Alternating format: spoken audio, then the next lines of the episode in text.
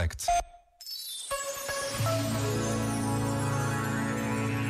Alguém me disse há dias que estava feliz por uma certa pessoa existir.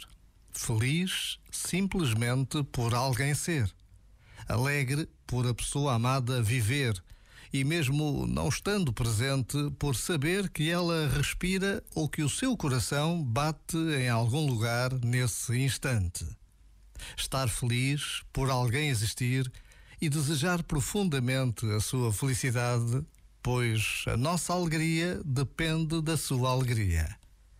Como diria Leibniz, amar é encontrar a felicidade própria na felicidade de um outro.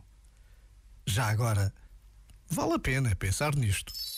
Este momento está disponível em podcast no site e na app.